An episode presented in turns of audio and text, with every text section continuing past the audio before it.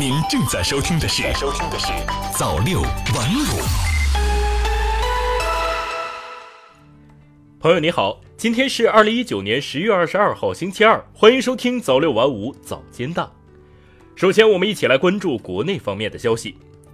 中新网客户端十月二十一号电。十月二十一号，人社部在二零一九年第三季度新闻发布会上表示，城乡居民养老保险工作进一步推进。全国二十二个省份和新疆生产建设兵团出台了城乡居民养老保险待遇确定和基础养老金标准正常调整机制政策文件，十个省份提高了基础养老金水平。中新网北京十月二十一号电。民法典婚姻家庭编草案二十一号提请十三届全国人大常委会三次审议，草案三审稿对法定婚龄暂不做修改，维持现行婚姻法规定的结婚年龄，男不得早于二十二周岁，女不得早于二十周岁。草案三审稿认为，现行法定婚龄的规定已为广大社会公众所熟知和认可。如果进行修改，属于婚姻制度的重大调整，一再进行充分的调查研究和科学的分析评估后再决定。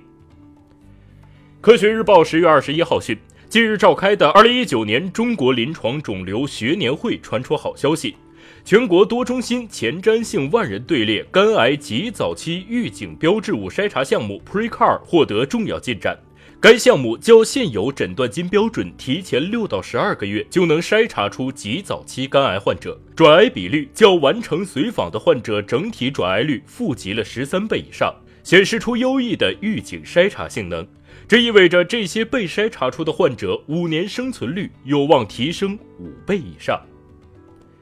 中新网客户端十月二十一号电。在第六届世界互联网大会期间举行的五 G 开创数字经济时代论坛上，工信部副部长陈肇雄表示，目前中国电信、中国移动、中国联通在全国开通五 G 基站八点六万个，北京、上海、广州、杭州等城市实现五 G 网络连片覆盖，预计年底全国开通五 G 基站超过十三万个。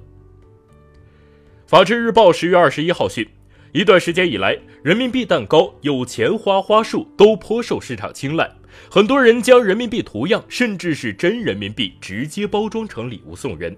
对此，有法律人士认为，人民币是我国的法定货币，是国家经济主权的象征。根据《中华人民共和国人民币管理条例》《中华人民共和国刑法》和《中华人民共和国中国人民银行法》中的规定，不管是蛋糕上的假人民币，还是花礼中使用的真人民币，商家的行为都可能涉嫌违法。商家若违反相关规定，有关执法部门将给予警告、没收违法所得和非法财物，并处违法所得一倍以上三倍以下罚款。没有违法所得的，处一千元以上五万元以下罚款。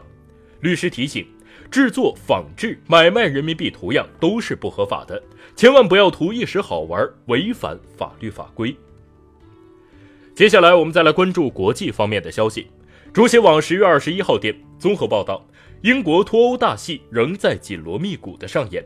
英国议会十九号通过一项延期脱欧修正案后，英国政府已致函欧盟申请脱欧延期，但一直主张如期脱欧的首相约翰逊未在信函签名，并另外致信劝欧盟不要同意延期脱欧。此举被指会引发法律挑战。此外，欧盟采取静观其变的态度，并不急于做出决定，或只准许英国技术性延期一个月。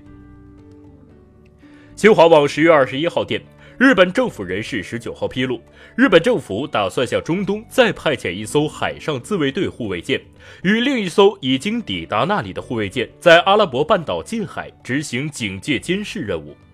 日本先前表示，无意参加美国在海湾组建的所谓护航联盟，考虑单独派遣海上自卫队赴这一海域护航。海湾水域最近几个月发生多起油轮和商船遇袭和遭拦截事件，英国和伊朗七月相互扣押油轮，使紧张局势再度升级。美国试图在海湾水域组建护航联盟，响应者不多。德国等多数欧洲盟友不愿意入伙，欧洲多国担忧域外势力介入海湾局势无助于航行安全，反而可能加剧地区紧张。新华网十月二十一号电。韩联社十九号报道，韩国2019年大米产量预计377.9万吨，连续第三年低于400万吨，为1980年以来最低。上述预测数据由韩国统计局发布。数据显示，韩国今年大米产量与去年相比减少2.3%，连续第四年减产。减产原因主要包括自然灾害影响和种植面积减少。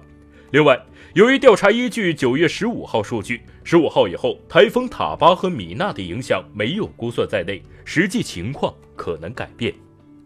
感谢您收听早六晚五早间档，我是瑞东，我们晚间再见。早六晚五，